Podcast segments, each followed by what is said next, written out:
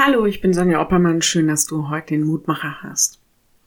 Vielleicht hast du ja auch schon mal ein Haus gebaut, renoviert oder saniert.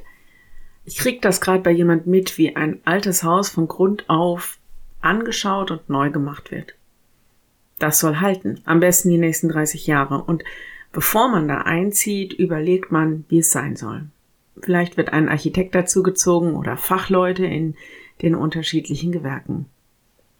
Im Leben ist es genauso. Klug ist, wer sich in manchen Fragen mal die Zeit nimmt, zu überlegen, was muss vielleicht neu gemacht werden. Wie stelle ich mir das Leben vor und wie kann das halten die nächsten 20, 30 Jahre oder die Zeit, die mir noch bleibt. Manchmal muss man vielleicht sogar Fachleute hinzuziehen, um manche Räume zu überprüfen.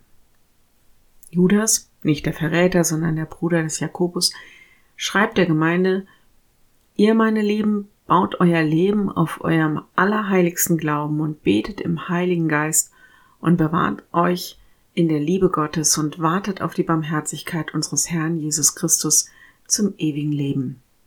Judas, Verse 20 und 21. Baut euer Leben auf dem tiefen Glauben und Vertrauen in Gott auf. Öffnet euch dem Einfluss Gottes, dem Heiligen Geist.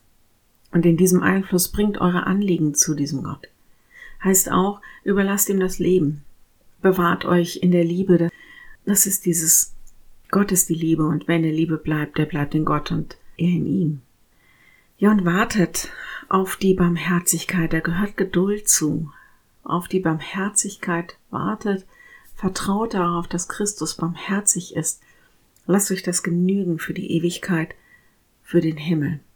Nicht unsere Gerechtigkeit, sondern seine große Barmherzigkeit. All das und noch viel mehr kann man bedenken, wenn man über sein Leben nachdenkt. Wenn du magst, dann bete doch noch mit mir. Ja, lieber Herr, wenn wir so über unser Leben nachdenken, dann hilf uns doch, dich zur Rate zu ziehen. Hilf uns beten, sende uns deinen Heiligen Geist, dass wir uns von dir anleiten lassen, unser Leben auf ein gutes Fundament zu setzen. Gib uns Liebe ins Herz, zu dir, zu anderen, zu uns selbst und Herr, halte uns in deiner Liebe. Und wir denken besonders an alle, die in diesen Tagen nicht fröhlich sein können, weil sie alleine sind oder krank sind oder weil ganz schlimme Schicksalsschläge sie getroffen haben. Sei ihnen nahe und halt sie fest. Amen. Morgen ein neuer Mutmacher. Bis dahin. Bleib behütet. Tschüss.